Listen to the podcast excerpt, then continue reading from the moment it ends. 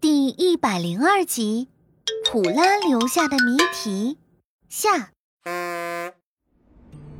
此刻，科科、安安和康康正坐在客厅，盯着誊抄在本子上的那一段普拉说的话，而他们三人手上还分别拿着一张草稿纸，纸上写满了各种线索，但目前为止并没有任何突破。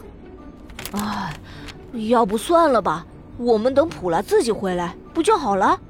康康，你又打退堂鼓！普拉是我们的伙伴，不能让他单独在太空里冒险。我还是请放大镜爷爷来帮忙吧。见科科拿出了放大镜爷爷，安安和康康燃起了一丝希望。等放大镜爷爷激活后，他们将普拉的事情详细的说给了放大镜爷爷听。嗯，孩子们。你们是不是疑惑普拉提到的围绕我们转动的星球到底是什么星球呀？啊，我们身边没有星球在围着转呀。康康认真的回答着，还下意识的往自己身边看了看。哦，我们指的不是我们每个人，是说的地球。嘿嘿，对喽。我想想啊，围绕地球转动的星球。啊，不就是月球吗？回答正确，可可。在科学的概念里，月球是地球的唯一的天然卫星，它围绕着地球奔腾回旋不息。它诞生四十多亿年来，从未离开过地球的身旁，是地球最忠实的伴侣哦。哇塞，那那放大镜爷爷，普拉提到的什么水雾、七色光？难不成真的是他通往太空、前往月球的方法？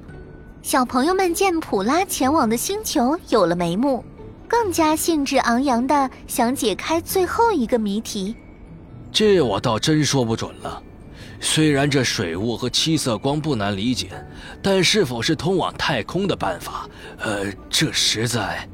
放大镜爷爷，您快告诉我们水雾和七色光是什么吧。先解开这一层，或许就能知道普拉是怎么去的了。哦，或许也是你说的那样吧。来，我先告诉你们，水雾和七色光是什么，你们一定都很熟悉，那是彩虹。啊，彩虹！彩虹是气象中的一种光学现象。当太阳光照射到半空中的水滴，光线被折射和反射，在天空上形成拱形的七彩光谱。事实上，彩虹有无数种颜色，比如在红色和橙色之间还有许多种细微差别的颜色。但为了简便起见，所以只用七种颜色作为区别。普拉是机器人，他或许有什么方法。能让彩虹成为一座通往太空的桥，但最近也没有出现过彩虹啊。哦，这彩虹呀，其实只要在晴朗的天气下背对阳光，在空中洒水或喷洒水雾，就可以制造人工彩虹。三个小朋友一听，眼睛瞪得跟铜铃一般大。那还等什么？现在正好有阳光，我们赶紧制造彩虹吧。